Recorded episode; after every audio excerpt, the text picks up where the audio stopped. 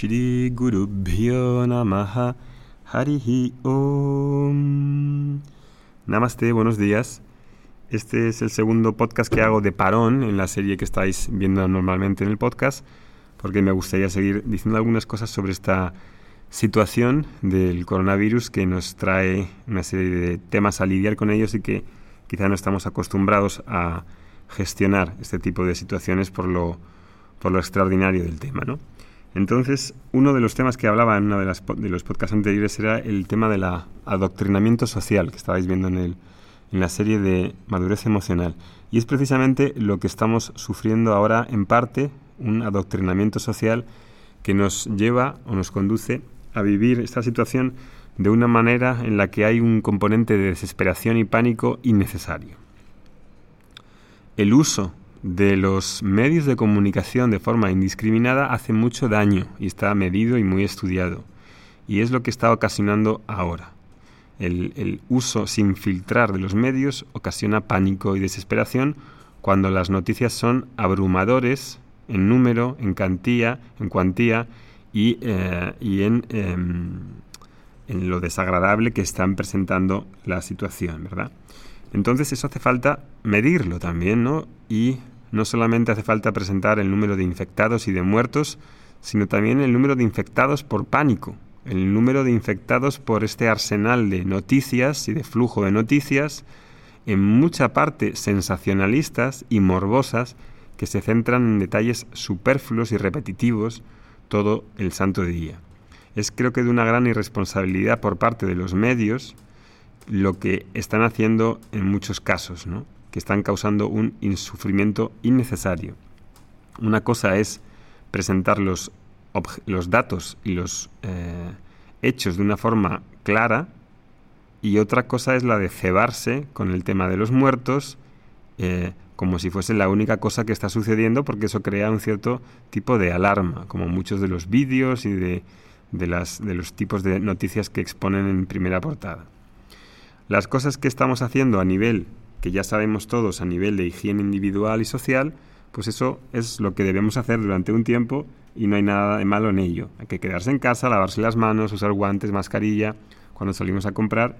Ok, ningún problema en hacer todo eso. De hecho, es lo único que podemos hacer ahora mismo.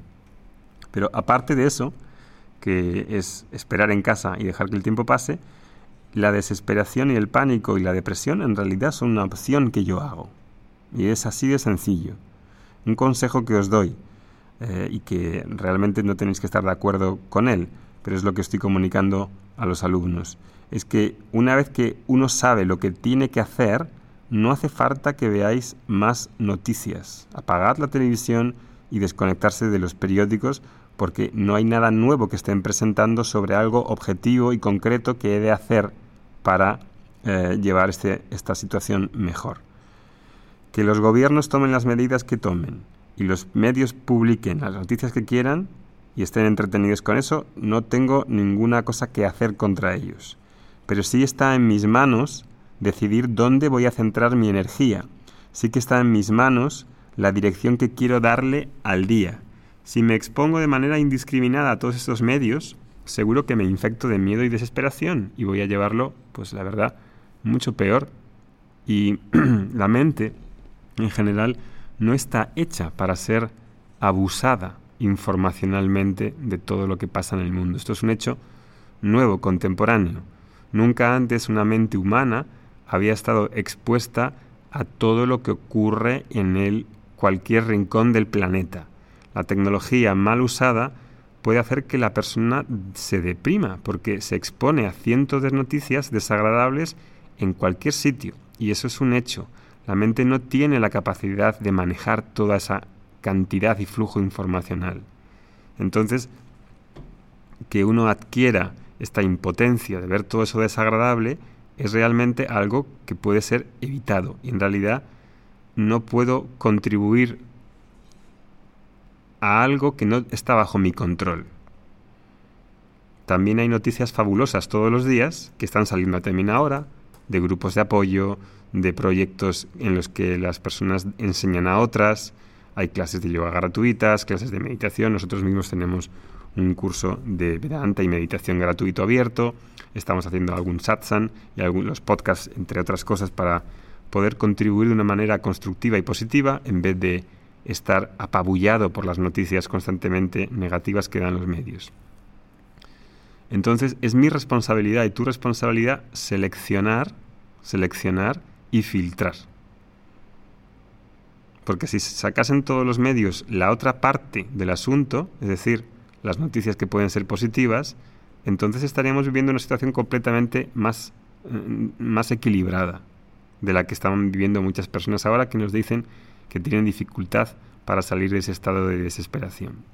Así que depende de cómo elijamos exponernos a la información que nos llega y de cómo posicionarme ante esta crisis, pues me va a dar un resultado diferente.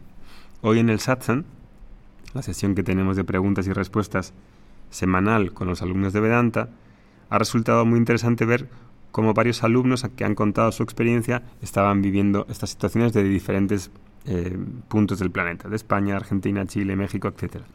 Y para mí ha quedado muy claro que los alumnos que deciden por voluntad propia, por voluntad propia y elección deliberada, dejar de exponerse a este abuso informativo de los medios, llevan mucho mejor esta crisis y están en general mucho más contentos. Y eso se nota, se nota y es algo que merece la pena eh, prestar atención. ¿Dónde? Porque en cierto modo es, una es un modo de maestría de la mente. Cuando hablamos de maestría de la mente uno parece que, que se imagina algún yogi en los Himalayas haciendo algún tipo de pranayama. Esta maestría de la mente es cómo decido enfocarme en las cosas que puedo cambiar y no en los resultados que no controlo ante los cuales me puedo sentir impotente, sino en qué puedo hacer hoy, dónde, cómo canalizo las energías del día, dónde decido centrarme. Y eso no quiere decir que viva de cara a una parte de esta realidad que se presenta. Más bien al contrario, si canalizo bien mis energías mentales, la mente queda disponible para poder decidir y actuar mejor para mí y para los demás. Y eso es algo que de decidir cada día que me levante durante lo que dure esta crisis. ¿no? Si dejo, dejo que entre todo lo que lanzan los medios sin ningún tipo de filtro, la mente de la persona puede parecerse a un servicio público sucio, en el que entra cualquier persona, hace sus necesidades ahí, no limpia y no se preocupa de asearlo. Con la mente sucede lo mismo, no puedo dejar que entre todo lo que el mundo me muestra, especialmente los grupos que tienen intereses. Y eso es algo que decidir yo cada día. Si dejo que entre todo, es como un servicio público. ¿Cómo filtro lo que quiero que entre en mi mundo? Y en eso he de ser deliberado y tomármelo en serio. Así que para llevar mejor todo este tema, he de filtrar y he de seleccionar.